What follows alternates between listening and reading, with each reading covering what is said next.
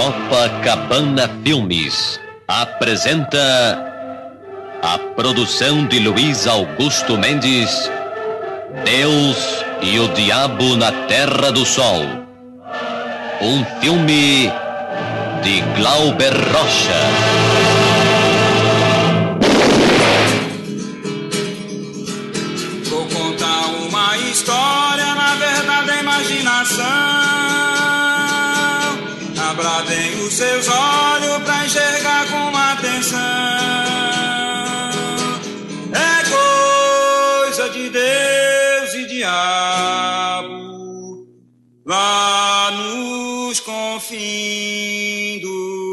Sertão.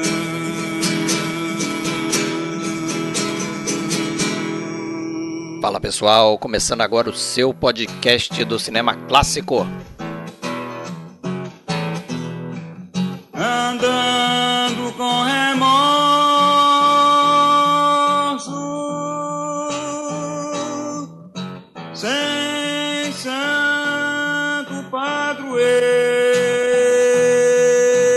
Episódio de hoje a gente vai com um dos mais importantes filmes do cinema nacional, Deus e o Diabo na Terra do Sol, filme produzido em 1964 e dirigido pelo controverso Glauber Rocha, um dos diretores mais importantes do cinema brasileiro. Vem procurando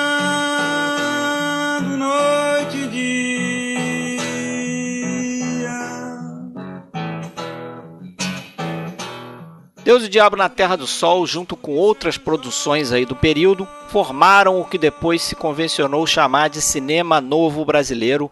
Foi uma verdadeira revolução no cinema nacional e saiu daqui lá para fora, inclusive aí servindo de influência para cineastas do mundo todo que tiveram contato com a obra principalmente através do Festival de Cannes de 1964, quando esse filme foi exibido e foi muito aplaudido e celebrado. Pessoal, se você quiser ouvir mais episódios como esse aqui, acesse o nosso site oficial filmesclassicos.com.br ou então procura a gente no YouTube, a gente está no Spotify, está no iTunes e também está em qualquer aplicativo aí que toca podcasts em celular. É só procurar o nosso nome, Podcast de Filmes Clássicos. E se quiser interagir com a gente, lembra que a gente tem uma página no Facebook, tem um grupo no Facebook com diversos cinéfilos que estão interagindo com a gente por lá. E a gente tem também um perfil na Filmou. Basta procurar o nosso nome, Podcast Filmes Clássicos, ok?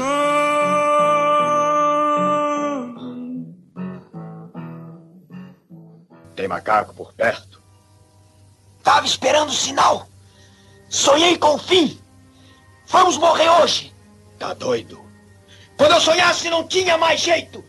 Eu vi o fuzil do diabo dar dois tiros, um em cada olho. No teu, Virgulino!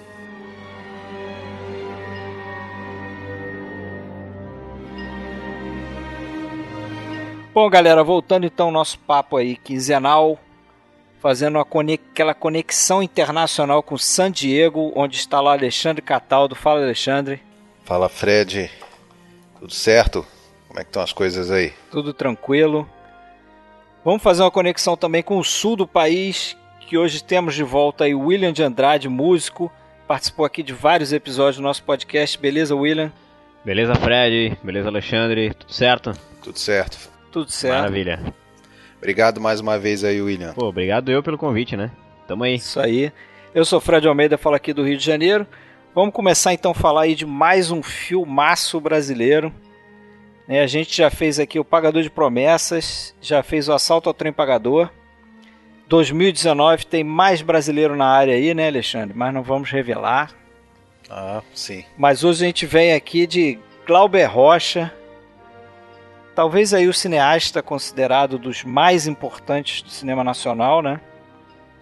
Muita gente acha o melhor cineasta do cinema nacional.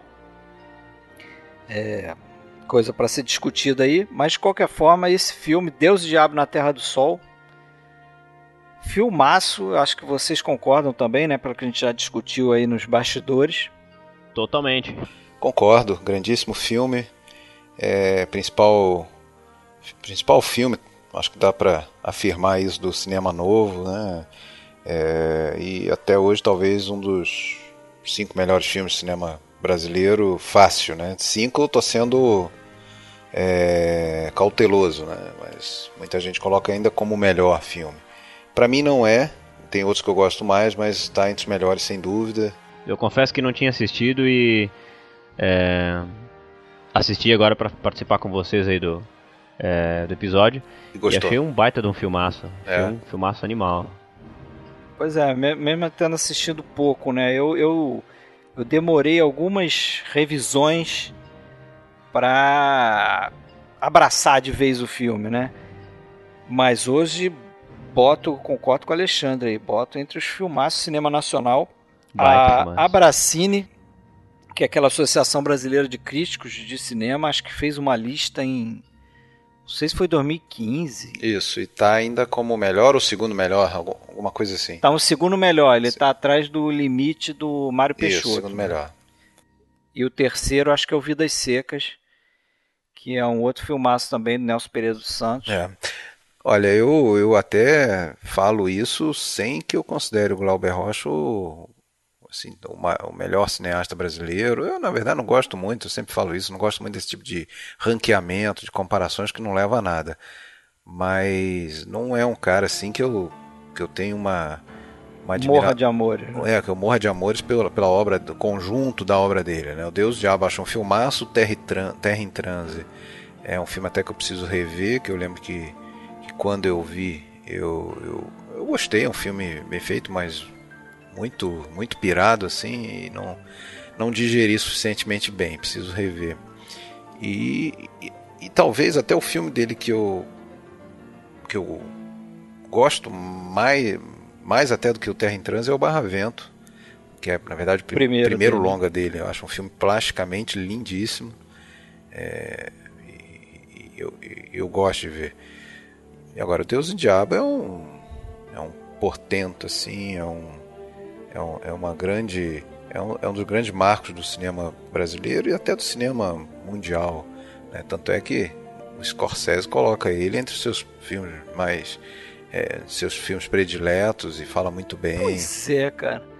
Eu, eu, eu, eu, isso é uma coisa que eu gostaria de contestar um pouco. Vai lá.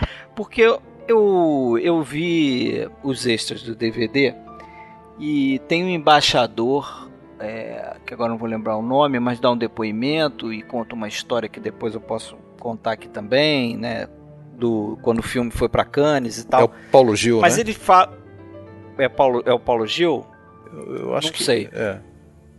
Mas. Ele, ele, ele fala, inclusive, que o Scorsese botava numa lista dos 10 melhores filmes já feitos. Cara, eu confesso que não achei essa lista. Eu achei várias listas do Scorsese. Achei uma lista de 12 filmes do Scorsese que não tem. É, achei uma lista de 39 filmes do Scorsese que ele recomenda para cineastas iniciantes de filmes estrangeiros. Eu já vi essa seja, lista. estrangeiros não americanos, né? Quer dizer, quer dizer, não americanos e acho que não ingleses, quer dizer, de, de língua que não é inglesa, não entra esse filme. É, tem um depoimento que eu vou postar lá no nosso, na nossa página no site, é, de 15 minutos, onde o Scorsese está falando do Antônio das Mortes, que é o nome que recebeu o Dragão da Maldade contra o Santo Guerreiro no exterior. E ele fala do Terra em Transe e fala do dragão. É verdade. Essa, entre- essa entrevista eu vi também. Na verdade, ela é até maior. Ela, é- esses 15 minutos é só a metade. Tem a primeira parte, tem duas partes. Mas é basicamente falando da adoração dele pelo Dragão da Maldade contra o Santo Guerreiro, né? Que lá no exterior ganha- Isso, mas pô, em nenhum momento ele cita o. É. Nenhum momento ele cita o Deus e o Diabo. É isso que eu achei estranho, entendeu? A não ser que ele cite na outro, no outro pedaço da entrevista. Eu realmente Sim. não. Então eu fiquei assim, pô, o cara nem citou, falou do Glauber pra caramba, falou quando conheceu o Glauber, quando não sei o que, papapá, papapá, e não cita Deus e o Diabo na Terra do Sol, eu achei estranho. Né? O, o- esse filme, Deus e o Diabo na Terra do Sol, tem o nome de Black God, White Devil lá fora, né? Só pra registrar. É um, já, é, já é um título que reforça essa dualidade ali, né? do- do, é, entre o bem e o mal que o personagem vai vivenciar, tá como tá no, no título brasileiro, só que, claro, a tradução não, não foi literal ou nada disso. E também assim, né? O, o White Devil também pode ser uma referência ao próprio apelido que o, que o Capitão Corisco, né? É, o Diabo tinha Louro, no, no né? bando. Isso. É, Diabo Louro, era o apelido dele no, no bando do, do Lampião, né? É interessante que Talvez a o, isso. o personagem do Corisco ele tá no no Dragão da Maldade, né? Que muita gente vê, ou talvez até seja oficialmente uma uma continuação do Deus e Diabo, mas é um filme que pra mim é muito inferior. Tá, eu Esse eu nunca assisti. Dragão da Maldade contra o Santo Guerreiro, que no exterior ganhou o título de Antônio das Mortes apenas, que é o. é, na verdade é como se fosse uma, uma continuação pela presença do personagem do Antônio das Mortes, o matador de cangaceiro lá do, do É, Mauri- o Maurício do Vale. que teria ficado, sei lá, 30 anos é, afastado, né? Porque né, no final do Deus do Diabo ele elimina o último, último cangaceiro vivo. E depois daquilo ele, ele ficou aposentado, né? E ficou- é como se fosse aquele velho tema dos faroeste, né? Ele é chamado, sai da aposentadoria porque apareceu um, um novo cangaceiro, um cangaceiro moderno. Cangaceiro pra ele matar, né? É. E no, no filme ele é até é, contratado por um padre, né? Um padre e um Padre político, que- né? É, o padre é um político, que era uma coisa muito comum. Tem aquela, tem, aquela- tem, uma, tem uma história muito famosa quando a coluna Prestes percorreu os 25 mil quilômetros pelo nordeste do Brasil.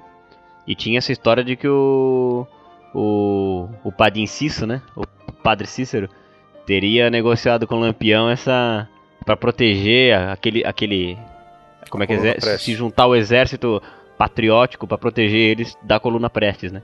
Ah, E é pra ver como o- o padre, na época, o clero, fazia essa, esse papel político quase, né, cara? Essa coisa. É, tinha essa coisa meio promíscua ali, Tinha, né? tinha, com Entre certeza. igreja Essa dualidade, e... não né? Que, não que ainda não, não tenha, Não tenha. Mas, mas tinha... é, Acho que o- no filme o Glauber bota ali essa... Faz esse caldeirão aí, mistura essa promiscuidade ali entre governo, É. igreja. E até assim, o Alexandre falou da dualidade é, entre o bem e o mal, mas eu acho que é uma É mistura, uma né? mistura, você é não- algo muito maior. você não sabe o que, que é o bem e o que, que é o mal. Por isso que a impressão que eu fico é, é que, assim, É um o filme Glauber muito tá rico. dizendo que, que, não- que não, tem, não tem solução do jeito que tá aquilo ali, né? O, o, o, o Manuel e a Rosa, eles são jogados de um lado pro, pro outro, né? Eles têm a experiência com o Beato, que seria o caminho de Deus, mas o cara tem uns métodos esquisitos, né? Sacrifício de criança, usa violência, usa não sei o quê. E quando ele, ele, ele o, o- Beato morre, o Sebastião morre, e ele acaba lá na, no bando do cangaceiro, que é uma outra forma de tentar resolver aquele problema que tá ali, mas também usando violência e na base da Eu faca. vejo esse filme como uma é uma, uma história, aliás, como é a base da maior de 90% dos roteiros de, de filmes mundo afora, né? Surge dos conflitos entre forças, diversas forças. Só que nesse filme, se você parar para pensar, a gente tem diversas forças antagônicas e ou que se aproximam em algum momento. É, você vê- começa dentro do núcleo ali do casal, a gente já tem uma uma, uma divergência, né, do Manuel com a, com a Rosa é, ele muito mais crédulo, acreditando em esperança, e ela cética o tempo todo, ela sendo mais a consciência, né? É, Puxando, eu acho que nesse filme ela puxando mais pro chão. consciente mesmo. E os dois estão. é, eles estão massacrados entre as forças da natureza, né? Que seria uma, uma ter- um terceiro polo, é, que a seca, essa coisa toda, e condições é, impossíveis de vida naquela região, e por outro lado do, do- da exploração do homem pelo homem, né? Aquele tema recorrente na, na, na obra é, do, do, do mundo inteiro, né? não só do Nordeste brasileiro, mas aqui a gente está trazendo essa realidade para o Nordeste brasileiro, mas não estamos inventando a roda, o Glauber não inventou a roda, o Cinema Novo não inventou a roda ao, ao- ao denunciar isso. Né? Quando você tem lá no, sei lá, Sindicato de Ladrões, você tem a exploração do homem pelo homem, quando você tem diversos outros filmes, você vai ter isso também. Mas ali então eh, você vê o o coronel que, que, que quer levar vantagem sobre ele e, e- a igreja também. Então eles é, esmagados entre essas entre essas duas é, é, essas duas forças eles eles vão fugir por, por alguma medida extrema, né? E na verdade tem dois extremos nesse filme, né? O extremo para um lado e para o outro, o lado do, do fanatismo religioso, que aliás tem aí uma tem também um contexto histórico muito forte, né? Remete a Canudos, Canudos Antônio, é. Antônio Conselheiro, se bem que isso aí já era coisa do século XIX, final do século XIX ainda.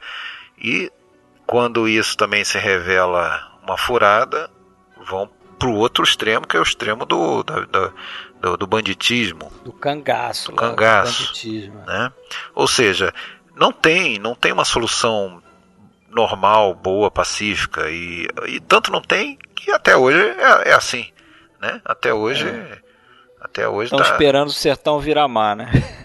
Estão esperando o sertão virar mar. Eu, te, eu acho até que o, o Fred usou uma expressão muito, eu acho, emblemática pra traduzir isso no filme do Glauber Rocha, que é o caldeirão que ele fez ali, né? Porque eu acho impossível é, não falar de Canudos quando se fala Deus Diabo na Terra do Sol, porque ele faz uma referência completamente descarada, né? Realmente escancarada mesmo. Essa coisa do cara é, é, é, montar capela e aldeia lá no, no monte, como o, o próprio Antônio Conselheiro. Conselheiro fez, né? No, no povoado de Canudos. E. no filme é o Monte esse- Santo, né? É, o Monte Santo, é. E ele inclusive tinha essa, essa profecia, ele dizia que o sertão ia virar mar, o mar ia virar sertão, que essas pessoas que estavam ali esperando isso iriam ser agraciadas, né, com essa dádiva e tudo mais. E é louco porque isso acontece ali no finalzinho do século XIX e automaticamente ele fica sem essa ele, ele e a Rosa saem dessa jornada, né? Começam pelo caminho que seria o caminho de Deus e terminam no caminho do diabo, tanto que ele é batizado pelo Corisco como Satanás. E o, o- o- ele encontra o Corisco já no fim do cangaço, que é uma coisa que vai acontecer em 1938 com a morte do bando do Lampião, né? Embora o Corisco tenha saído vivo daquilo, mas ele morreu logo na sequência daquilo ali, então é, ele faz esse caldeirão, né? Acho que é possível não citar Canudo, não pensar em Canudos. é, e, ao, e ao mesmo tempo, eu tava até pensando sobre a contemporaneidade do filme. Eu acho, eu fiquei pensando sobre isso assim. Ele misturar esses acontecimentos que são históricos para a história é, é, do Nordeste, né, do Brasil, esse período da história. E fiquei pensando que, embora ele ele marque essas datas, é, eu considero ele ainda um filme atual, bicho, porque eu acho que o tema central dele ainda é a sobrevivência, né? Mesmo que seja premiado por esses acontecimentos históricos, ele é um tema sobre a sobrevivência. E o êxodo o rural, essa coisa do, do pessoal que é do Nordeste, tentar sobreviver àquela terra que é árida, que é seca, que às vezes é até inóspita, é uma coisa que prevalece até hoje, né? Existe isso. O meu pai é de lá, né? O meu pai é sergipano, e é um cara que saiu de lá no final dos anos 60, aos 17 anos, e veio fugido disso, assim. Eu, canse, eu cresci ouvindo ele falar que uma criança que chegava a ter um ano de idade nos anos 50, meu pai nasceu em 54, então a criança que chegasse a ter um ano era um vencedor. Se chegasse a ter 10, era um milagre, era considerado um milagre, assim. Então, de 10 crianças que nasciam, morriam 8, assim. Então eu acho que eu fiquei pensando sobre isso, né? O, o- como o tema central do filme, na verdade, gira em torno da sobrevivência. Então eu considero ainda um filme atual por conta disso, mesmo que ele e tenha e- essas datas. e na ele é história. totalmente atual com a época que ele foi feito também, né? Uhum. Porque ele foi, ele foi lançado semanas antes do, do golpe de 64 ali. Uhum. E, e, pô, tem essa mistura toda, né? Tem relação com as coisas que estavam que, estavam acontecendo na época, sem dúvida. Até por isso teve, teve- até por isso ele teve ah, perigou ali não, não, não ser autorizado, né? Ele, ele sofre, na verdade ele, ele foi Ele, foi para Cannes, ele foi- é exatamente a- é, ele tentaram tirar, né? a- o governo militar tentou tirar ele da, da- da- de Cannes, né? Mas acabou é, ele- eles, eles, eles abordaram o embaixador brasileiro e pediram para ele entrar em contato com o diretor de Cannes, pedindo para o filme não ser exibido e retornar a cópia. Só que eles ainda estavam para ver o filme, os militares. E aí eles fizeram uma sessão lá que eles. Parece que o coronel lá viu. Era o Figueiredo, inclusive, E- o chefe do, do SNI na época. É, Foi o Figueiredo, Era o Figueiredo. que, é, que futuramente Que seria presidente. presidente. é, mas aí ele Aí depois ele- eles voltaram nesse embaixador e falaram: olha, o filme é super subversivo. Só que a gente vê que foi um filme feito com garra, com né, um filme que, que demonstra, sei lá, expressão brasileira. Eles falaram alguma coisa lá.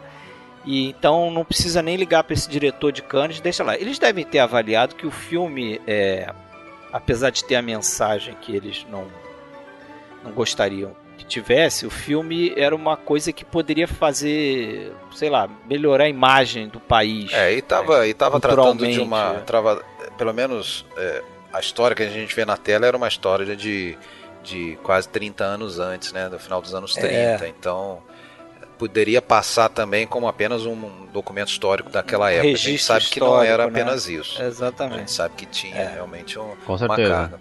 Até porque se, se, se tu procura informações so- so- sobre o próprio Glauber, tu sabe que tem muito mais do que isso, né, por aí.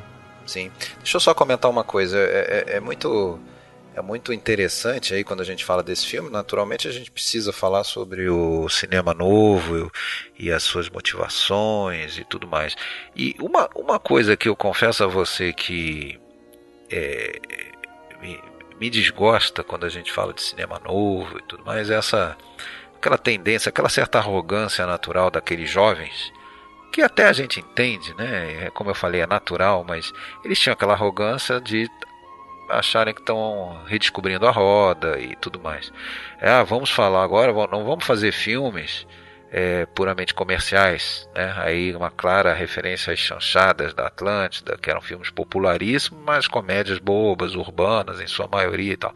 Vamos mostrar É, a também. é, vamos mostrar a realidade brasileira. E aí, inclusive, os principais filmes dessa época, que foram esses primeiros anos ali do, do, do, do- cinema novo, início dos anos 60 e tal, é, dá para citar três filmes ali: Os Fuzis, do, do Rui Guerra, O Vidas Secas, do Nelson Pereira dos Santos e o, o Deus e o Diabo. São três filmes que se passam mais ou menos ali na mesma no mesmo ambiente, né? Ambiente É, nordestino. eles chamam até de trilogia sertaneja. É. E, e, e se cunhou meio que essa, essa coisa de que ah, esses filmes mostram o verdadeiro Brasil. Eu discordo um pouco disso, porque eu acho o seguinte: o Brasil é um- é uma nação continente, tem muitas realidades diferentes. Então, se você vê, por exemplo, hoje um filme como Tropa de Elite, que mostra a favela, problemas da, da, da- violência urbana do Rio de Janeiro, né, a favela, o envolvimento do, governo, a corrupção, essa coisa. Esse filme mostra também uma realidade brasileira, por que claro não? que sim. Né? Claro. Ou se você mostra uma Mas, cidade assim, de eu acho Deus que e tudo o- mais. Mas eu acho que o impacto e o, e o- e o diferencial é que que estava mostrando uma outra realidade, talvez que, Que não aparecia nas tivesse muita telas, é. exposição, Que não tivesse aparecia. exposição. É, É exatamente. que também, assim, em, em termos de Brasil, ele quebrava essa estética, né? Que vinha sido exercida até então. Que era, como até o Papo Alexandre falou ali, que era da chanchada. Uma visão, uma visão estereotipada urbanista do brasileiro, né? Ele quebra essa estética. É. Foi algo muito semelhante com o que tinha acontecido 20 anos antes na Itália, lá no neorrealismo italiano, no realismo. que vinha É. de filmes é, bobinhos e comerciais, os tele- Comédia, a- né? a- telefone branco. É, né? o telefone bianco lá, que eram os, era o- o- a alcunha dada a esse tipo de filme, para filmes de engajamento social, mostrar a realidade. Então, até por isso tem sim sempre muita influência, se vê muita influência do, do, do neorrealismo italiano nos primeiros filmes do cinema novo, até mais nos filmes anteriores ao Deus e Diabo, os filmes do Nelson esses- Pereira dos Santos, principalmente o Rio 40 Graus. Esse- esses movimentos são todos irmãos, né? Esses São irmãos.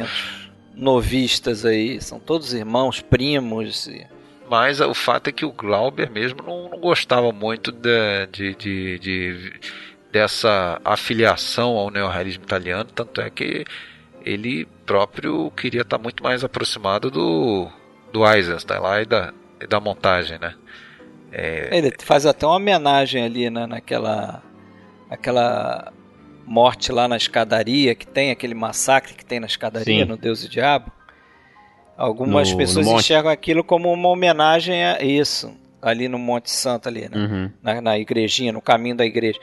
É, algumas pessoas veem, veem como uma homenagem à, à cena da escadaria de, De- da- de de Odessa, né? Lá do, do Encoraçado Potemkin.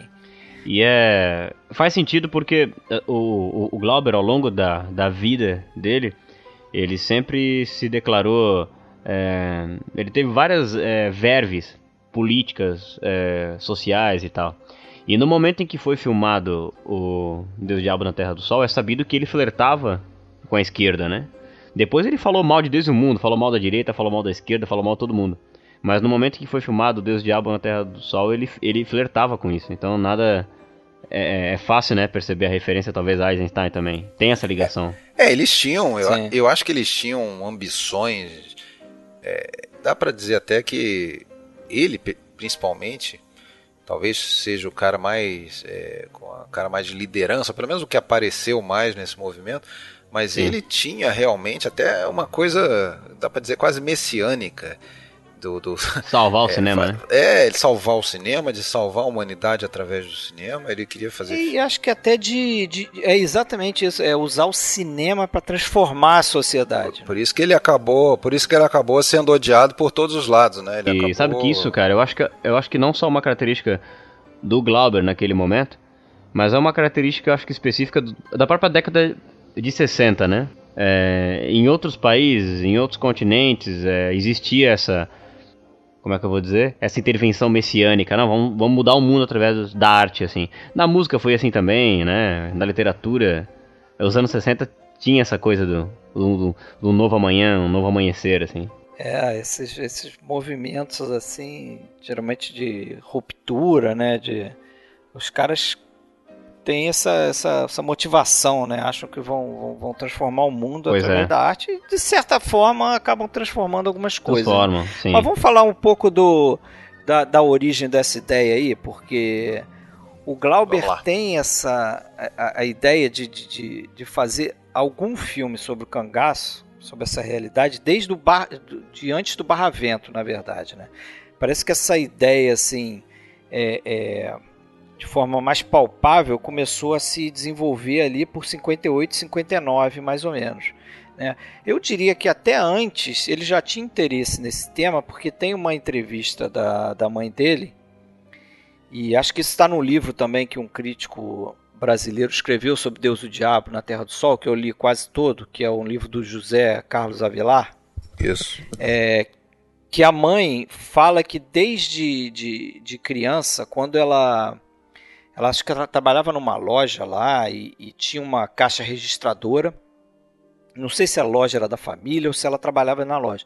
Mas o fato é que ela, em algum de, determinado momento lá, ela passou a perceber que aquelas bobinas, é, aqueles rolos, acho que eram amarelos, que botavam na caixa registradora para né, você ir, ir emitindo as notinhas ali, é, aquilo começou a sumir.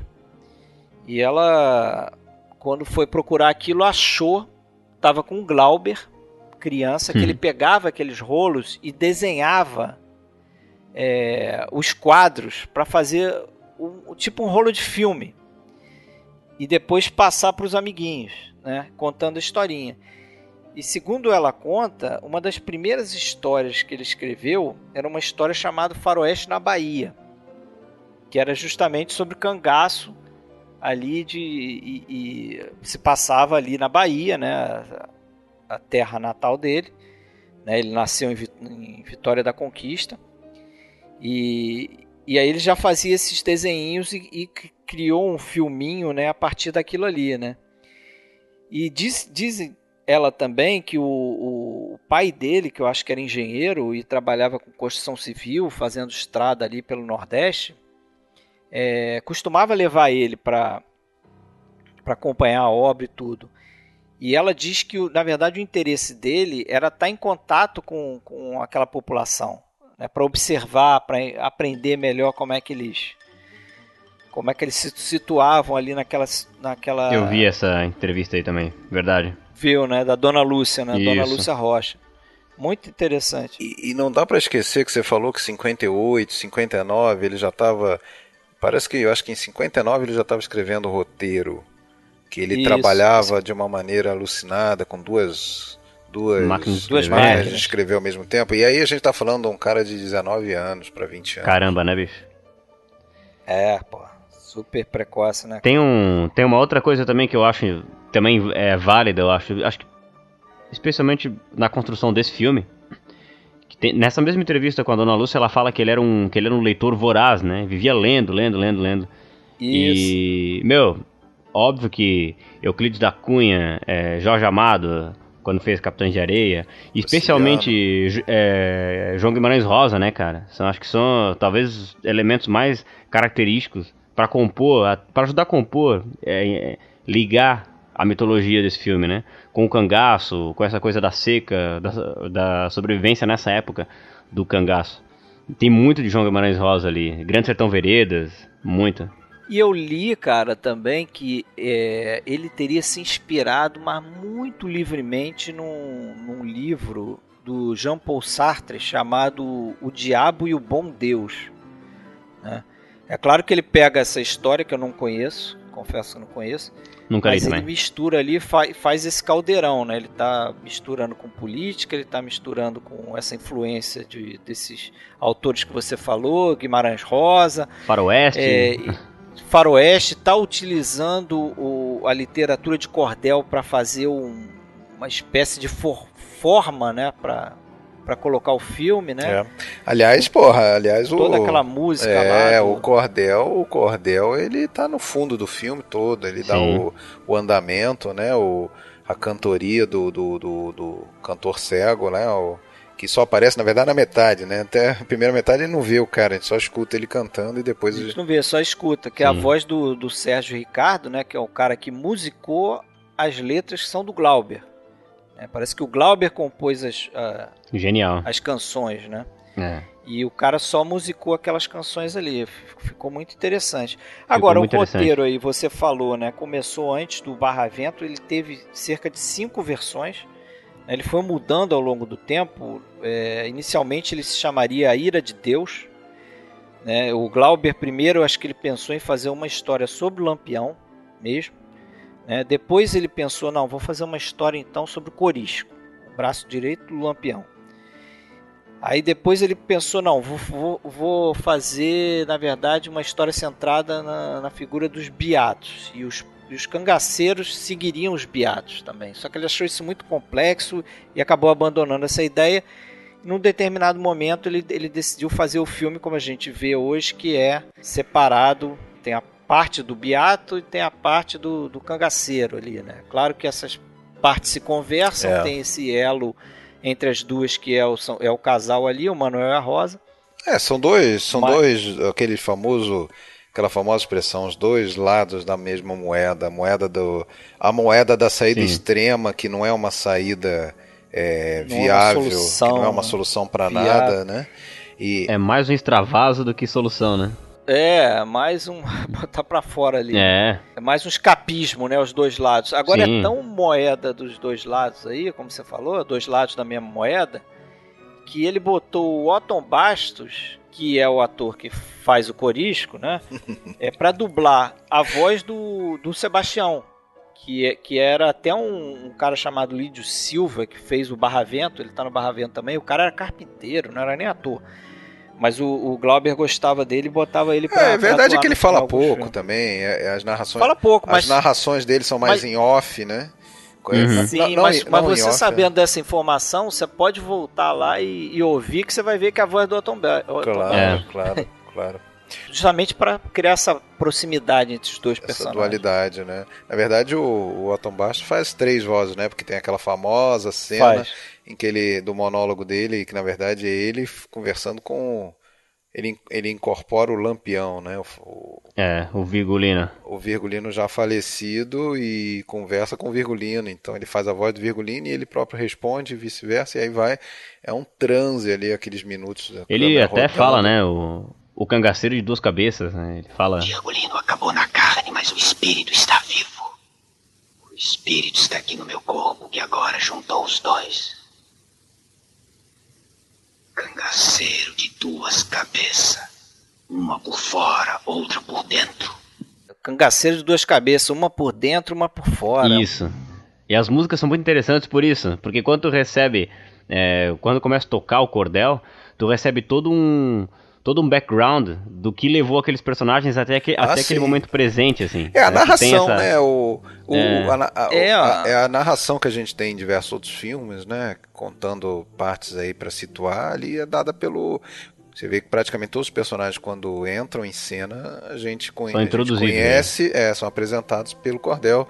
Uhum. Como é, por exemplo, o Antônio das Mortes, Matador de Cangaceiro. Né? E- É isso. É- É uma variação do, do. Exatamente isso que você falou, uma variação da, da narrativa e, criativo, né? E Bem brasileiro, cara. assim. Muito, misturar isso, né? cara? Cultural Isso mesmo. É uma ideia muito boa. Agora vocês sabem como, como surgiu essa, essa ideia de fazer o, o Otton Bastos interpretar os dois personagens, né? Quase que sem corte ali. eh, Ele tá atuando com a câmera, na verdade, ele tá né, dialogando com a câmera diretamente, tá contracenando com a câmera. Porque parece que a ideia é, original do Glauber era que nesse momento ia ter um flashback. Ia ser Isso. algo simples, Isso, comum. isso. Né? Padrão, ia entrar um né? flashback, ia ter um ator interpretando o Lampião, ia ter o Corisco, aí aquela história que o, o Otton Bastos, como Corisco, conta, seria através de um flashback. Só que eles nem tinham dinheiro para contratar um, um ator é, digno para fazer o Lampião. E na verdade eles até perderam, entre aspas, o ator que faria o Corisco, porque quem faria o Corisco era um cara chamado Adriano Lisboa. E esse parece que eles esperaram 15 dias para esse cara aparecer. Esse cara não apareceu. Aí o Glauber saiu lá de, de Monte Santo, correndo para Salvador, foi atrás do Otton Bastos, convenceu o Otton Bastos a fazer o, o Corisco. E nessa viagem de carro é, entre Salvador e Monte Santo, é que, que durou acho que umas 14, 15 horas, é que eles começaram a desenvolver como é que seria o personagem do Corisco é, na pele do, do Otton Bastos. E aí eles chegaram nessa ideia, falou, pô, não tem ninguém para fazer o, o Lampião, vamos tentar improvisar, você faz os dois, entendeu? E aí, porque o, parece que o Glauber, cara, ele tinha um método de dirigir os atores que era assim, tipo, ele, ele fazia o roteiro, como a gente já falou, ele, ele fez cinco versões do roteiro. Aí, só que quando chegava na hora de filmar mesmo, e ele fala isso nesse livro do, do Avelar, é assim, que praticamente não sobrava nada do roteiro a não ser diálogo. É, os diálogos que ele tinha escrito mais ou menos estavam ali nos personagens, nos atores. Os atores falavam isso no filme. Só que a forma de fazer a cena, ele, ele instigava os atores a improvisar, a, a quebrar o que estava que estava ensaiado, inclusive. Ele escrevia o roteiro, ensaiava, ensaiava, ensaiava, e chegava na hora e falava, não, faz diferente, faz não sei o que. Naquele jeito Glauber lá. Tanto que o. Tanto, tanto que isso, a atuação dos atores, depois eles dublavam por cima, né? Em estúdio. Isso. Sim, É sim. justamente pro cara ficar ali do lado, não, olha pra esquerda, olha pra direita, não sei o que, não sei o que. É, ele Que é falava coisa- muito, né? Ele era é. muito vocal, né? No próprio, no próprio neorrealismo rolava muito isso, né? É, Sim. o cara fazer o filme e ficar do lado do cara, não, gri- olha pra lá, grita, agora chora. E depois dublava e ficava tudo bonitinho. Imagina, cara, tu, tu atuar assim, deve ser uma loucura, né? Inclusive na novela Vague também a gente lembra do Incompreendidos, né? Sim. O, o Truffaut falando daquela cena. A Cena final do filme que o Antônio do Anel corre, que só foi possível da- filmar aquela cena justamente porque é, a- o, o som era. podia ser captado. podia ser. é, a- seria dublado em depois em estúdio, né? Porque o, o barulho ali era.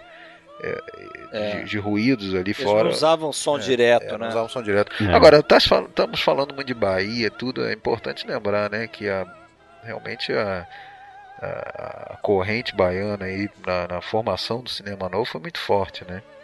Não só o Glauber, tem vários atores, esse citou o Otton Bastos e diversos outros e, e diretores, outros também, como tem lá esse o Roberto Freire, né, que fez a Grande Feira, que fez o Tocaio no Asfalto, o Orlando Senna, e, e, e- algum, e alguma, alguns outros é, grandes nomes aí do, do cinema brasileiro. Mas ganhou uma força maior porque se juntou um pessoal do, do Rio ali, pessoal do Rio, de São Paulo, né? Nelson Pereira dos Santos, o, Na metrópole, É. né? é, o, o, O Leon Risma, né? o- é, o pessoal mais antigo, né? O Rui Guerra, o Nelson Pereira, Rui é, que já tinham algum nome. O Luiz Carlos Barreto, né? Que hoje é talvez mais lembrado como um grande exibidor, né?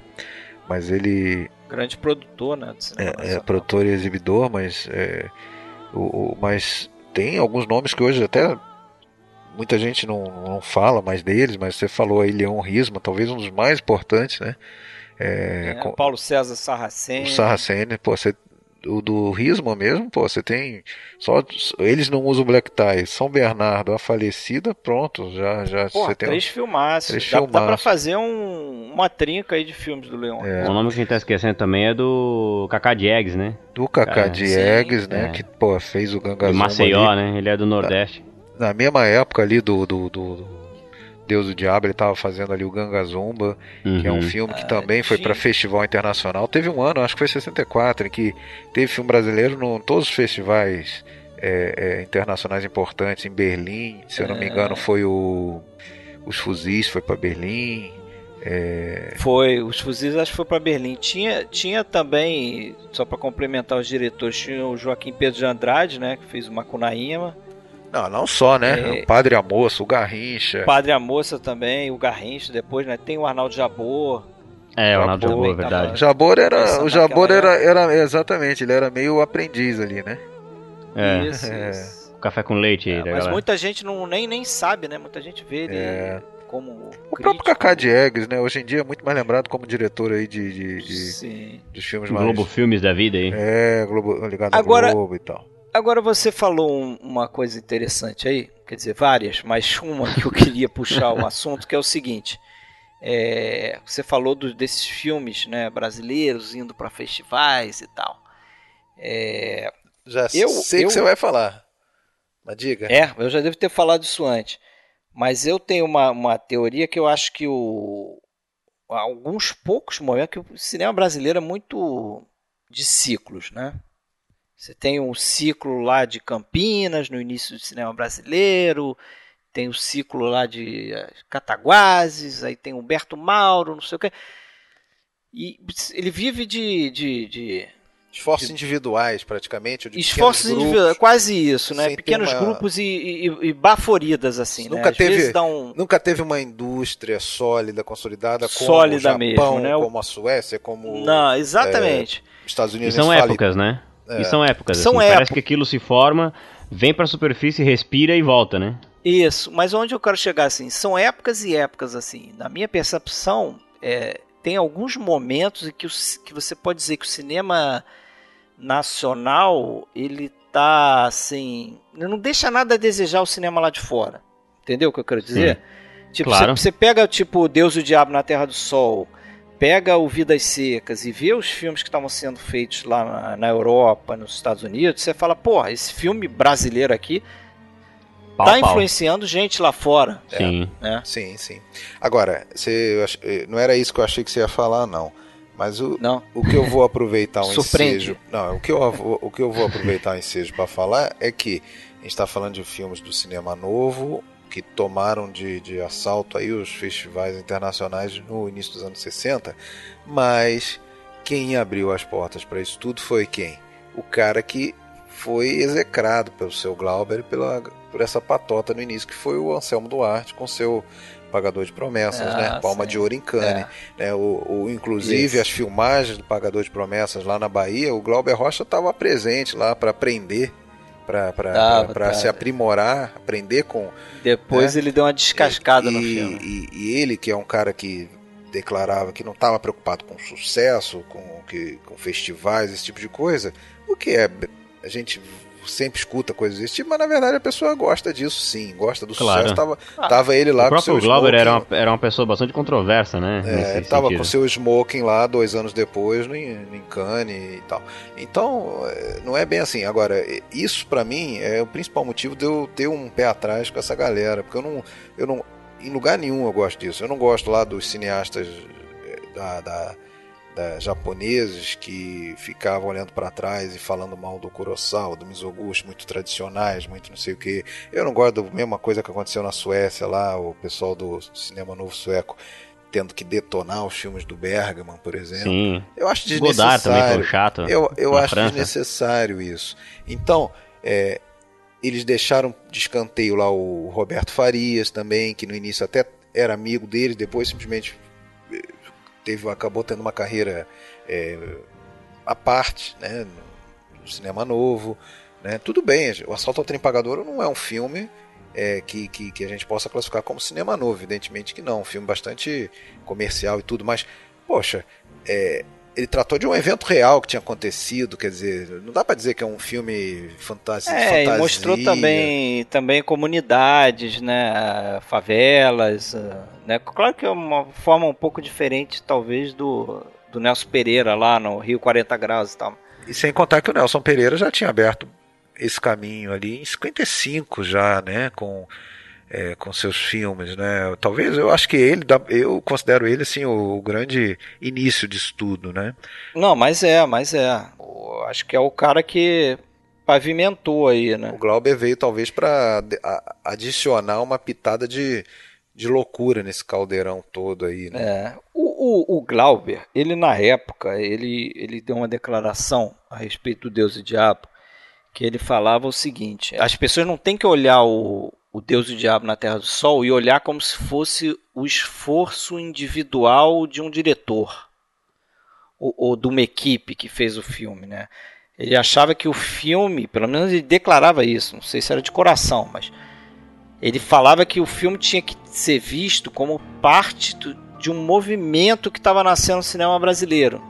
Então o filme só se tornou possível porque tinha uma série de outros cineastas fazendo e empurrando o cinema brasileiro nessa direção. E ele fazia uma previsão, que a meu ver não se tornou realidade, que ele falava que ah, daqui a algum tempo, né, isso por volta de 64, o cinema nacional vai ser o melhor do mundo. É, certamente não se tornou realidade. É, não se tornou realidade. Certamente não, não se tornou. Não se tornou. Né? Até acho que porque depois aconteceram coisas que, né? Claro. Botaram o cinema nacional na lama de novo. Claro. Mas. Pois focado, né? Esse esforço individual, artístico É. focado. Como até o, como até o Arnaldo Jabor fala, é, a, a ditadura, a partir dali de 31 de março de 64, ela. E a gente até deu o exemplo do, do Deus Diabo em Cane. Ela, eles não impediram o filme de, de ser exibido. Então ela, não é que ela era radical de banir filmes, coisas desse tipo. Mas ela conseguiu é, meio que destruir o cinema novo aos poucos, porque ela afastou, eles afastaram as pessoas, esse grupo de, de, de, de criadores que, que eram amigos pessoais, ou pelo menos viviam numa patota e trocando ideias. Pô, a gente tem um exemplo inicial ali daquele filme Cinco Vezes Favela, em que tem cinco curtas de cinco diretores, e um montava o filme do outro, aquela coisa, é, torcendo, trocando conhecimento, e, e meio que eles separaram. É, a- a- aí passou a ser uma carreira isolada de cada um. né? Deixou de ser assim um movimento. Como movimento acabou, dá para dizer praticamente que acabou em 60, e, sei lá, 5, Glauber saiu do país também, É. né? Saiu. Europa. passaram a ser carreiras Europa. individuais. Aí cada um segue a sua carreira. Né? Aí eventualmente sai algum filme que alguém pode, eventualmente continua saindo algum filme que alguém podia alinhar com o cinema novo. Mas não era mais aquele, aquele, aquele como você acabou de falar do, do, do, do Deus e Diabo, que o próprio Glauber falava que era um- uma criação de um grupo, né? era um produto de um grupo de É, pessoas. um conjunto. Não né? era mais, aí passou a ser produtos individuais, né? E até também, assim, a, a, a própria. Acho que a perseguição mais acirrada do governo militar na época foi ele no início dos anos 70, né? Que o negócio começou a ficar mais, mais chato mesmo, que a galera começou a ser mais perseguida, começou a. a, a, a, perseguir a galera mesmo, começou a, E, a torturar a gente. E não à toa tem esse boom de, de, de pornô chanchada, né? No final da década de 60 e década de 70, quase toda, início da década de 80, né? Que era o, que era o cinema escapista, né? Até alguns, alguns diretores é, do cinema novo, acho que acabam fazendo filmes assim. Sim. né? De pornô Acabam chanchada. pra isso aí. era, o, era como você podia trabalhar, cara. Sim. Entendeu? Você... É. E esses caras eram até acusados de, ser o- de, de serem os isentos, né? Ah, esse é o isentão, esse cara É. tá fazendo a coisa, ele não tá é, sendo um porta-voz de um movimento social, político que seja, né? Eu ainda acho que realmente o cinema nacional tinha um potencial para ter ido muito mais longe. Com certeza. É, e, e a gente até entende, né? Muitas pessoas têm resistência com filmes brasileiros. A gente tem exemplos agora até no nosso grupo ali, né, tem, tem pessoas comentando que tem medo, medo do cinema nacional.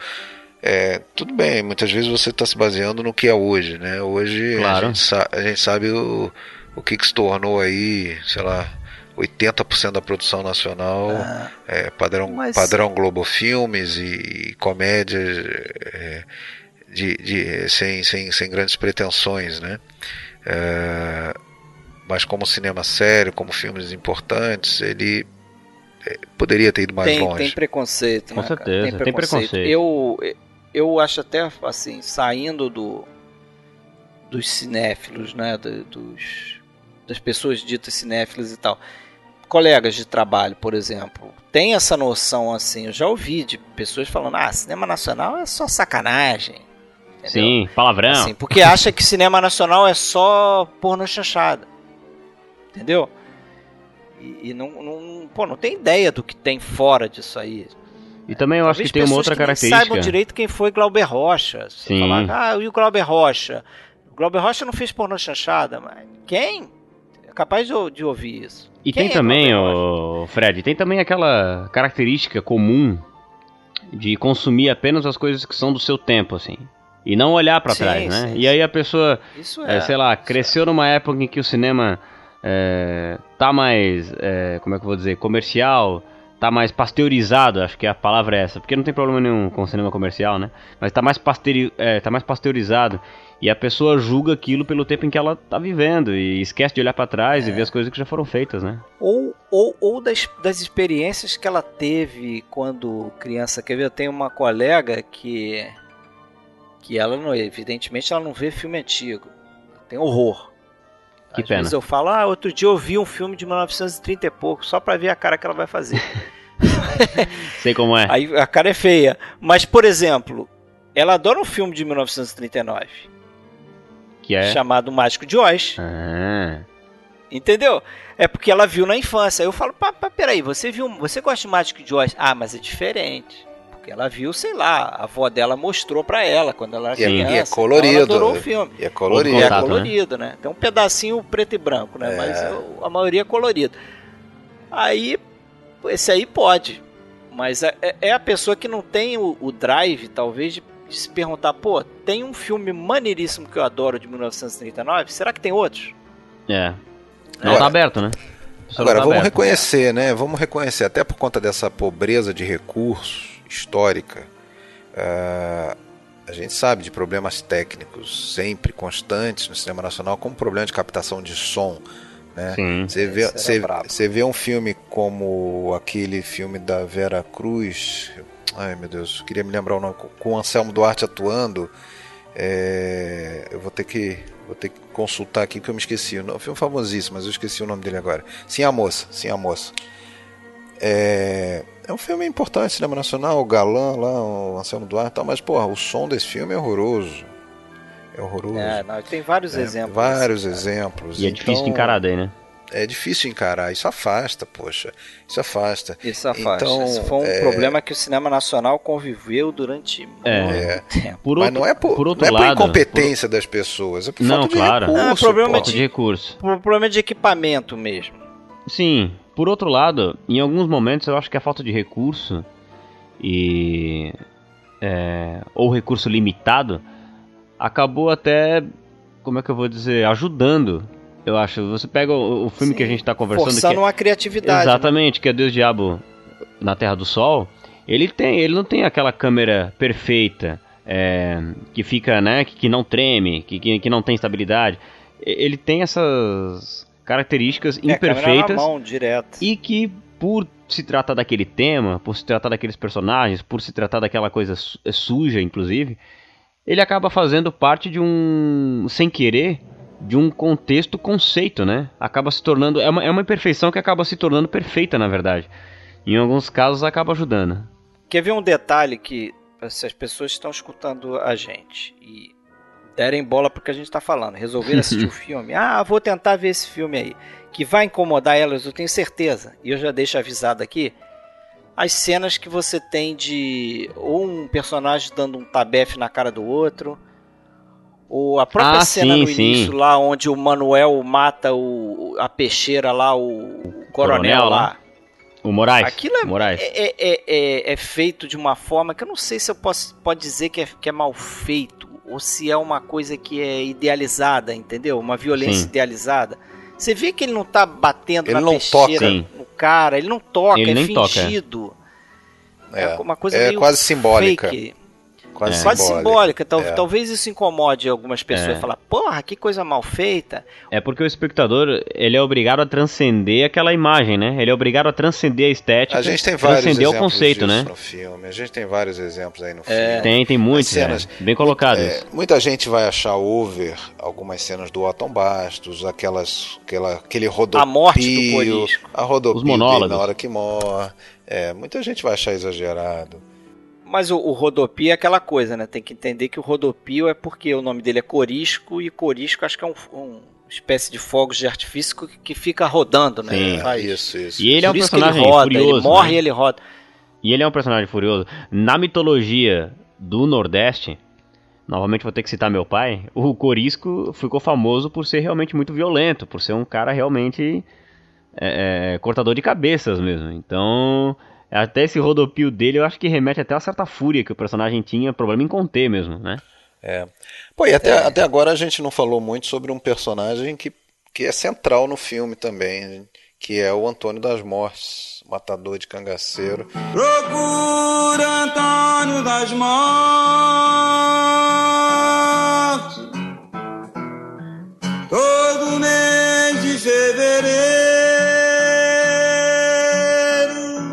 interpretado aí pelo Maurício do Vale, repetiu o papel no, no filme, outro filme do Glauber de 69, que é o Antônio, o Antônio das Mortes, né, o Dragão da Maldade contra o Santo Guerreiro.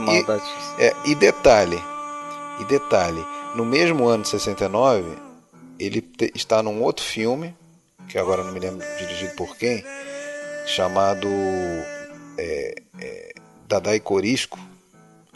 E ele faz o Corisco. Ele, ele não faz o Matador, ele faz o Ah, é? Corisco. É, é. A lenda de Corisco, uma coisa assim. É, mas é, é um personagem enigmático e personagem dividido, né? Porque ele, ele para começar, ele não, não é matador de, de beato, né? Então ele já tem que ser. Os caras já tem que convencer ele a fazer aquilo ali, É. que pra ele é fora do. do Tem que dobrar a grana. É fora da, da aceitar. crença dele, né? É, ele vai. E é, engraçado, e é engraçado que ele não mata o Beato, né? É, ele É. não mata. Quando ele chega, ele, Ele- já Ele tá não ele mata, ganha quem mata é a, é a Rosa, a rosa. né? Ele só Isso. ganha fama. Quem mata é a Rosa. E, e- e ele ganha fama. Isso É. aqui é engraçado. Né? Governo da peste, mataram o Virgulino também. Mataram o Virgulino também! Governo de uma peste! Mataram o Beato e mataram o Lampião! Mataram o Beato, mataram o Virgulino. Quer É. dizer, ele ganha fama, isso eu acho interessante. E, o, e a figura dele é, é totalmente, eu acho que vocês vão concordar, é totalmente vinculada com O Western, né? o Western Spaghetti, Ah, né? cara? completamente. Não parece uma figura ali, tipo Clint Eastwood, lá, Completamente. o Lourinho lá, o, Cara de poucas né, palavras. sobretudo. A figura dele, É né? aqueles- Um heavy. O Maurício do Vale é um heavy, que seria o É. heavy. É. cinema Um brasileiro, lobo, né? um lobo solitário aí do, a, do Oeste. a é, a figura dele. Você sabe que ele, que ele foi inspirado, é, o personagem dele foi inspirado num cara que matou o Corisco, de verdade, que era o tal do Major Rufino, Major Rufino. e que o Glauber, o Glau- Glauber conversou com esse cara antes de fazer o filme. E O Zé Rufino. o- esse Major Rufino, isso, Major José Rufino, ele conta como foi, né? Parece que ele contava assim, cada vez que ele contava essa história, ele contava de forma diferente. Mas ele, a, a forma que tá no, o que tá no filme é o que ele conta pro Glauber, que legal. né? Que ele diz que ele troca tiros com o Corisco e com a Dadá, e a Que é a Dadá esposa, né? dá tiro nele, é a esposa do Corisco lá, ele dá tiro na Dadá, ele acerta a Dadá, ele fere a Dadá, e isso parece que aconteceu de verdade, e isso está no filme também. E ele mata o Corisco, né? Ele eh, pergunta pro Corisco antes, se entrega, ele fala aquilo, se entrega Corisco, o Corisco diz que não vai se entregar, ele- e depois ele, que ele, ele atira no Corisco, o Corisco está morrendo, ele pergunta pro, pro, pro Corisco, por que, que você não se entregou? Né? E aí ele fala mais ou menos o que ele, o que ele fala, acho que em outro momento do filme, né? Ele fala, tipo, eu não me entrego porque eu não quero morrer preso. E aí ele pergunta o nome, qual o seu nome? Aí ele, o, o cara fala, Major Rufino. E aí ele teria morrido e as últimas palavras dele é, seriam é, mais fortes são os poderes de Deus. Que o Glauber mudou no filme para mais fortes são os poderes do povo. Parece que a partir dessa história que o, que o, o Glauber finalmente se decidiu que a história seria sobre Corisco, entendeu? E também o que chamou a atenção nessa história do Major Rufino é que ele começou contando dizendo que tinha duas pessoas que eram do bando do Corisco que ele não conseguiu encontrar depois. Que era um casal que fugiu e ninguém sabia onde estava. Que é o que era acontece um tal de Dourado. No final do filme, né? Que é o que acontece no final do filme, né? Então o Glauber parece que teve essa ideia de do final do filme, que seriam os dois correndo, fugindo, e ele voltaria para contar essa história é, é, desse casal envolvido com, com, o bando do Corisco e tal, né? Sim, é interessante que é, aquela aquela coisa que eu vendo o filme e pensando, eu, eu fiquei anotando ali os sete as sete forças envolvidas, né? E e, você pode ver o filme, cada cena, cada cena é o embate de duas delas, ou de três delas, ou aproximação. Começa no, no, no plano inicial, né? Quando o Manuel tem aquele. Primeiro tem aquele longo plano geral do sertão, assim, né? Que você não vê o horizonte, só vê o, a terra seca e depois aparece o Manuel, ele entra em cena, mas antes de a gente ver o Manuel, a gente já vê um aquele boi, o esqueleto lá, o cabeça do boi morto, né? Uhum. E então, assim, você já, já sabe que é um ambiente hostil. Sim, e aí você vê o homem. Um cenário nosso, então ali né? você já tem o, o homem versus natureza, aquela coisa, ele já sem condição de viver ali, né? E ele chega, volta para casa, tá a mãe dele lá, tá, tá, tá a mulher, sem, sem palavras, né? Ninguém se fala e aquela amargura, aquela coisa, né? E ali já começa o antagonismo dele com a mulher, né? A, seria a segunda força do filme, né? Ele tem esperança, né? Ele quer, né? Ele quer, ele quer ir, né? Ele, ele conta lá do, do, do, do Beato e tal, pode ser um caminho e ela não quer nem ouvir falar daquilo, né? E, e, por aí vai, né? E até o final do filme, é baseado nesses conflitos, nesses conflitos entre o que movem a história, é muito muito bem marcado isso em termos de, de roteiro e é muito bacana, muito bem feito, eu acho. Com certeza. É, e eu acho assim, você faz essa reflexão. Você falou aí da personagem da Rosa, Iona né? Magalhães. Que é Iona Magalhães, né? É, você não é interessante olhar pelo o, o, lado do personagem dela, porque ela começa quando tá com o Beato, ela é aquela cética que você falou. Ela parece que é a voz da razão ali para ele, né? Sim. Ele tá completamente é, fanático pelo, pela, por aquele caminho ali do da redenção religiosa, não sei o quê. E ela tá, não, vamos sair daqui, aqui não tem nada, aqui só tem a terra árida, a gente vai morrer de fome, isso aqui só tem miséria, vamos sair daqui. Só que quando depois que tem a cena do, do sacrifício, e tô dando uma porrada de spoiler, né? Mas tem a cena do sacrifício lá do bebê e ela mata o, o Beato. É, o personagem dela muda, né? O personagem Ela muda, ela Sim. entra num transe também. E aí ela tá só. Parece que ela tá só, né? Quando ela vai, recebendo é, a informação Anestesiada, ali. né? Tá Tá anestesiada, parece. anestesiada, o que acontecer, acontece, que É, se dane. Ela tem é. um envolvimento lá com a Dadá, né? As Isso. duas ficam se olhando, tem uma coisa quase que. Não sei, meio. meio lésbica. meio de um le- lesbianismo, não sei. E aí ela não parece que exatamente tá anestesiada, cara. O que acontecer, acontece. É. Ela se envolve com corisco, tem aquela É. Isso, isso. O, né, aquela cena do beijo do, do Corisco nela, né? E aliás aí entra algo que a gente não comentou ainda, né?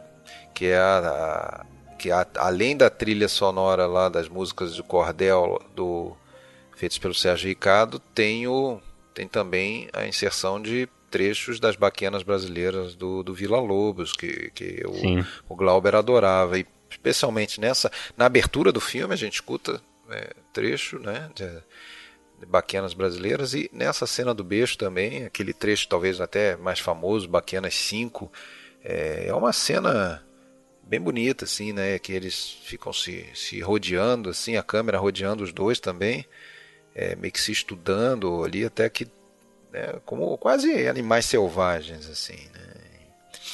Mas é, elas Se nesse atracam é, ali. mas ela, ela realmente está nesse transe, né? Ela já não sabe de quem que ela é, e- enfim.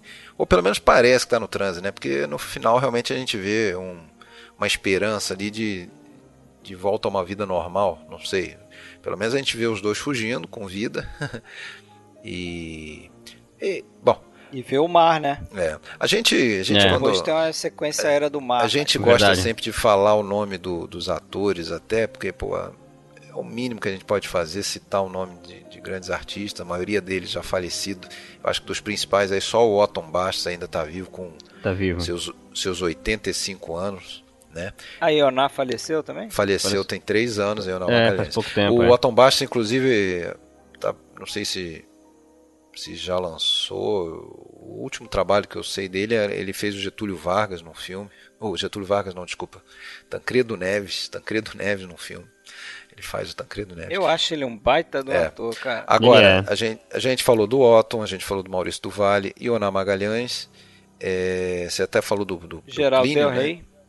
É, faltou falar o nome do Geraldo Del Rey, que era considerado um cara muito empenhado, né? Muito Caxias como ator, tanto é que ele fez questão de pegar uma pedra de verdade lá de 20 quilos para aquela cena da- em, em que ele faz aquela. Ele A vai ajoelhado, carregando a pedra. Ele tá carregando aquela pedra e aquela câmera cola nele, cola nele, a câmera na mão, e a gente, a gente fica cansado de ver aquela cena. Sim, dá uma agonia ver aquilo lá. É, o, É. O, o, o Glauber mesmo ficou é, preocupado, né? Que falou, porra, se esse cara se machuca, acabou o filme. É. E, o, e, e nessa cena final, em que os dois saem correndo, a Ioná conta, né, que ela, você viu isso também, né, que ela já, Isso. todo mundo já sabia da fama do Geraldo, né, então eh, sabia que tinha que ir que correndo. ele ia correr até o final do mundo. né? É, diz que, bom, ele vai correr até cansar, mas eu não vou entrar nessa, então. é, teve um momento lá que ela Se se, jogou jogou. chão, né? É. E conta a história que aí o Glauber falou assim: ó, continua correndo, Geraldo, não, não olha, deixa a Ioná. Não sei se foi bem isso, porque você você nota no filme que nesse momento que ela cai, tem um corte. Tem um, É. tem um corte para um outro ângulo, aí só ele correndo, né? Que é Uhum. uma coisa até meio estranha, né? O casal tá fugindo, a mulher Sim. cai, o cara vai continuar correndo, foda-se. Tá nem ela, aí. Ela tá no nível ali de loucura, né? Ali, Fugindo cara. e coisa. Salva quem puder. E depois vem, vem as, as imagens do mar, né? Que inclusive, curiosidade, não é mar da Bahia nem nada. Aquilo foi uma. Imagem de arquivo? O, o Glauber. Não, aquilo, aquilo foi uma imagem que eles fizeram depois. E o Glauber foi convencido pelo Cacá Diegues, pelo Paulo César Sarraceni, pelo Valdemar Lima, que é o fotógrafo do filme, pelo Walter Lima Júnior, que é o assistente de direção, que depois virou um diretor famosinho no cinema nacional. E eles convenceram, pô, você tem que fazer uma, uma tomada do mar, você tem que botar o mar no final, o sertão vai virar mar, né? Vai fechar legal o filme, não sei o que. Ele acabou convencido. E eles fizeram essa tomada aérea depois em Cabo Frio, cara. Aquilo que a gente vê é o mar de Cabo Frio aqui no Rio de Janeiro. Não tem nada a ver com a Bahia. Aí ficou uma curiosidade. Outra curiosidade legal que eu achei na história, não sei se vocês viram a história que a Dona Lúcia conta, que o Glauber, ele tinha, ele não estava certo de que nome ele ia dar pro filme, né? Então tinha esse A Ira de Deus e depois ele começou a se convencer de, de chamar de Deus e o Diabo na Terra do Sol. Só que ele não queria falar para a filha dele Ah, que o sim. nome do filme tinha diabo no Sim. meio. Então ele contou pra menina, falou: ó, se alguém perguntar, diz que teu pai tá fazendo filme na Bahia, lá no Monte Santo, que se chama Deu Goiaba na Terra do Sol. É. E a criança repetia isso: ah, meu pai tá fazendo filme, deu goiaba na Terra do Sol. Figura, né? Então era o, era o problema dele com essa figura do diabo aí. Você falou do. Você falou de Cabo Frio, né? É, o pessoal gostava daquela região, né? Se eu não me engano. Não, eu ia falar do, do limite tanto tempo antes, não, mas eu acho que o limite foi em Itaguaí. Mas o teve um curta aí de, de alguns membros aí do cinema novo, o Sarraceni era um deles, o chamado Arraial do Cabo, um curta eu acho que 17 minutos, tem no YouTube. É um considerado aí um dos primeiros filmes aí já de- dessa patota, curtas dessa patota na mesma ali na e- região dos que- lagos. Que, foi 60 foi mais ou menos a mesma época que o Glauber lá na Bahia estava começando a né, fazendo seus primeiros curtos, lá o Pátio, eu acho que é de 59. É, E, e- e é isso. Agora, o Geraldo El Rey, ele tem uns traços de Alain Delon, sou só eu que acho. É, ele era, ele tinha um porte de, de, de- de galã, né? Ele tá no Pagador de Promessas também, né? Que ele faz o bonitão, lembra? Faz o bonitão. O handsome. Isso, O- isso. como é que é o, o Tá na galã da grande periferia? feira. O Tá galã na da grande periferia. feira também. É, é isso aí. É, Também é outro baiano, cara. uhum, Nasceu na, na terra do meu pai, Ilhéus. é. Só. Ah, e você falou, e você falou do, do fotógrafo desse filme, Valdemar Lima, então deixa eu só registrar que eu conheço o filho do Valdemar Lima pessoalmente. Meu amigo mora em Blumenau aí, mora na cidade que eu moro, e o William mora também. Estamos aqui. É o Francisco Lima, ele é filho do Valdemar Lima, fotógrafo desse filme. Bacana. Valdemar Lima. Eu, eu fiquei me perguntando se o Walter Lima Júnior era filho também do Valdemar Lima. Ou... Fui até procurar, mas não é, né? Ah, Não mas tem nada talvez, a ver, né? talvez se fosse, seria mais para irmão, assim, né? Porque eu acho que regula mais É. a idade. É um contemporâneo aí do. Val- Talvez, Porque é. o Walter Lima, Walter o Walter Lima Júnior tá aí pelos seus 80, né? Isso. Tem, tem, inclusive, tem uma entrevista no YouTube, hein? Procurem lá o canal do Marcelo. Carreira em Detalhes, tem lá a entrevista com o Walter Lima Júnior. Muito boa entrevista. O Walter Lima Júnior que depois fez uns filmes que eu não sei se vocês vão. Eu não vi alguns desses filmes, tá? Mas eu anotei aqui. Ele fez o aquele A Ostro Vento, Sim.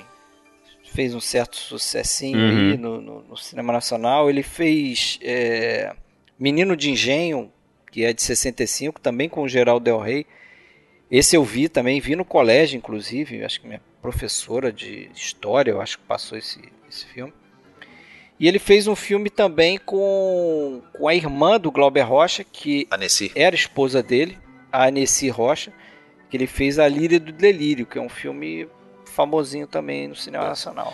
Agora, vamos, vamos aproveitar, né? Não sei se quer falar mais coisas aí do Deus do Diabo. E, e Não, já podemos. vamos, vamos para vamos falar de outros, vamos citar outros filmes aí importantes do, do cinema Não, só, novo, só pelo fechar menos. então. Só fechar então, pra, pra gente ter uma noção da, do tamanho desse filme no, no cenário mundial, né? O filme foi pra Cannes, foi indicado a Palma de Ouro, como você falou, né? 64, foi super bem recebido no festival. É, o Luiz Buñuel aplaudiu publicamente o filme, adorou.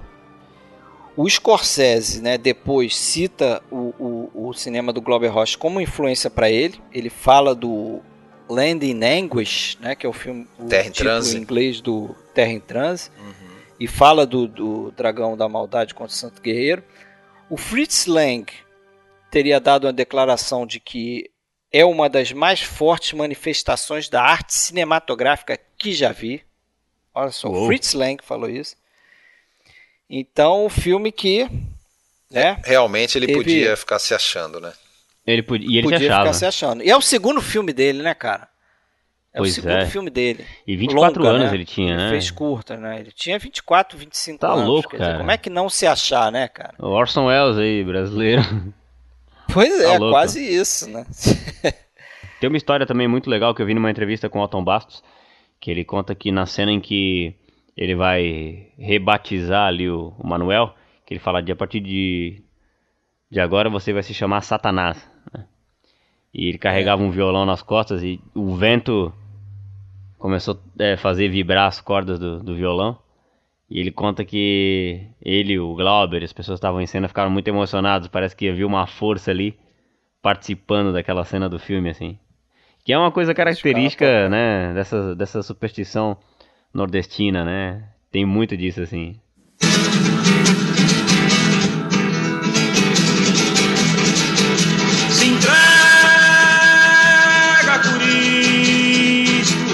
Olha só, é, se você pega, por exemplo, um, site que a gente usa muito aí, o, eu e Fred, pelo menos, o iCheck Movies, você pega lá uma lista de Brazilian Cinema Novo. É, ele começa em ordem cronológica justamente com Arraial do Cabo, 1960. Né?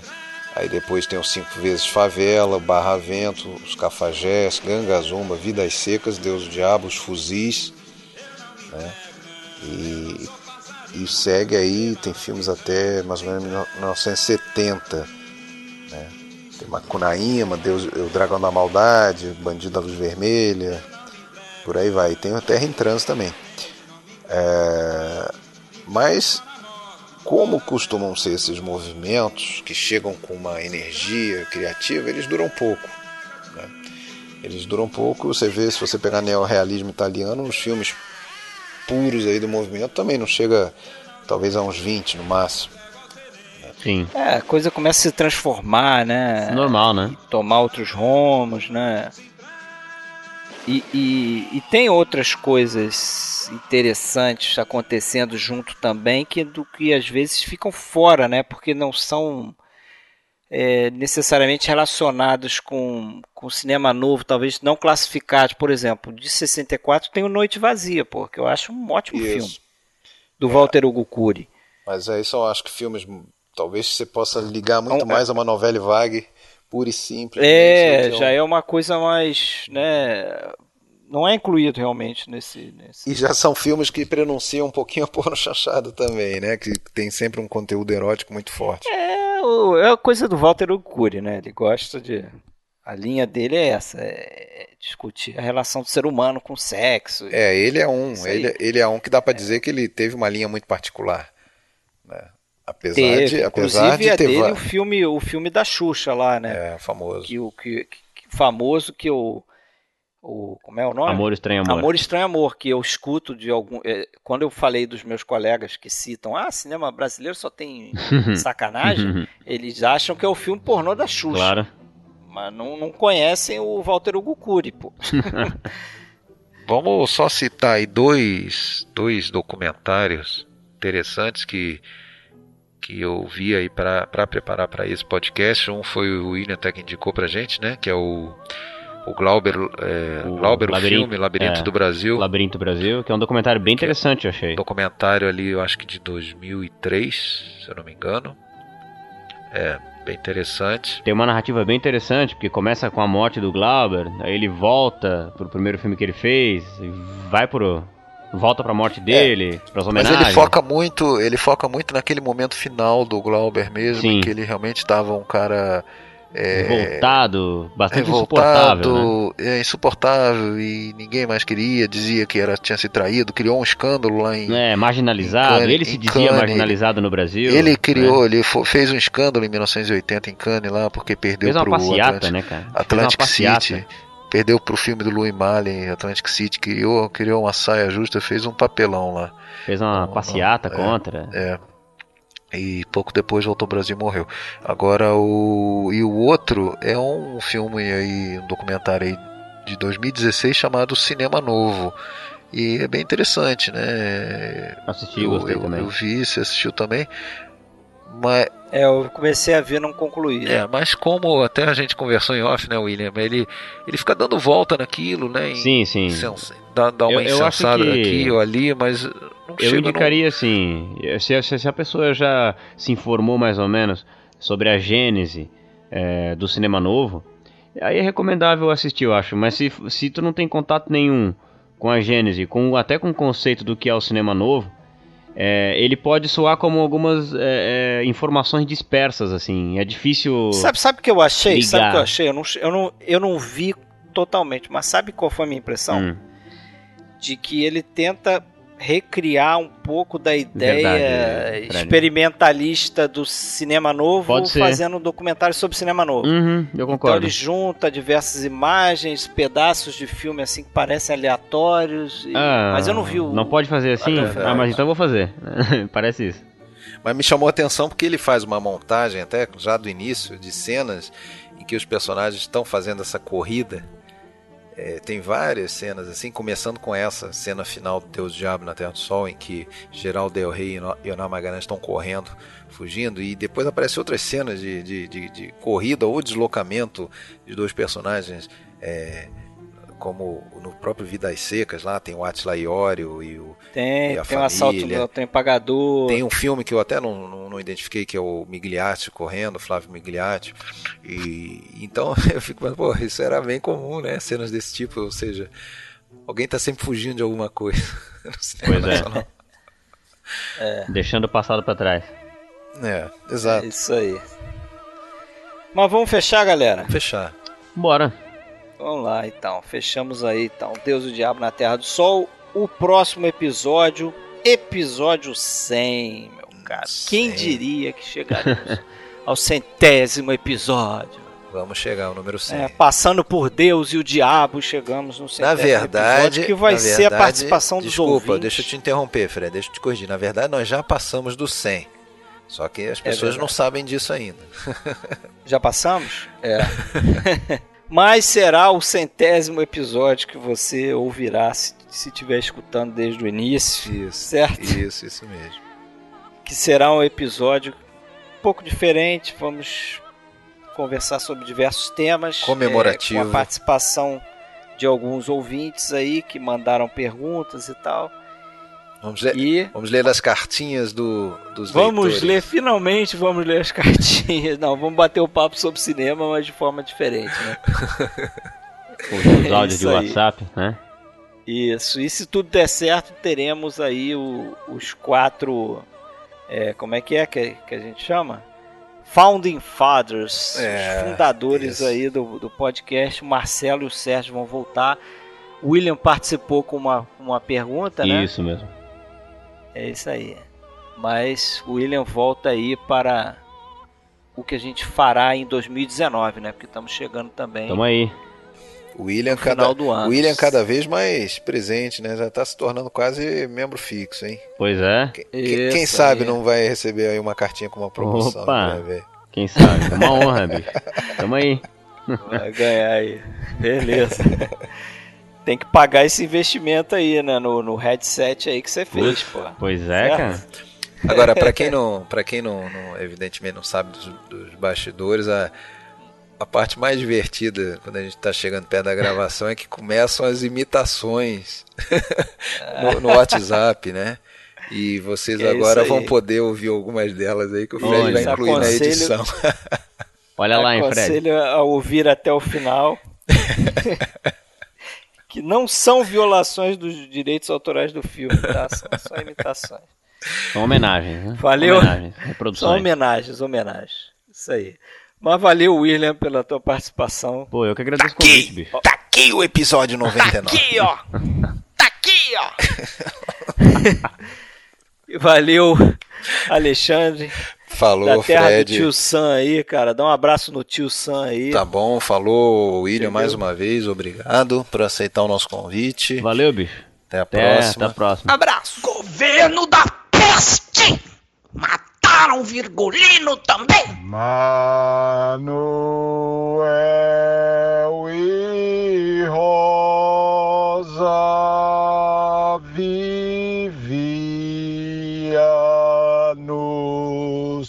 sertão trabalhando a terra com as próprias mãos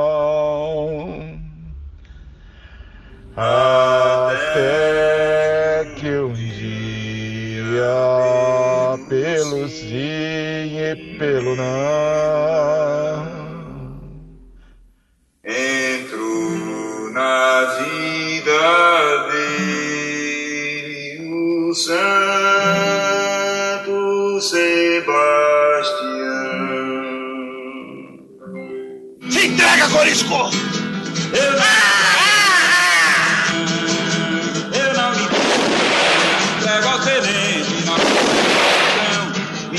só morte de parabéns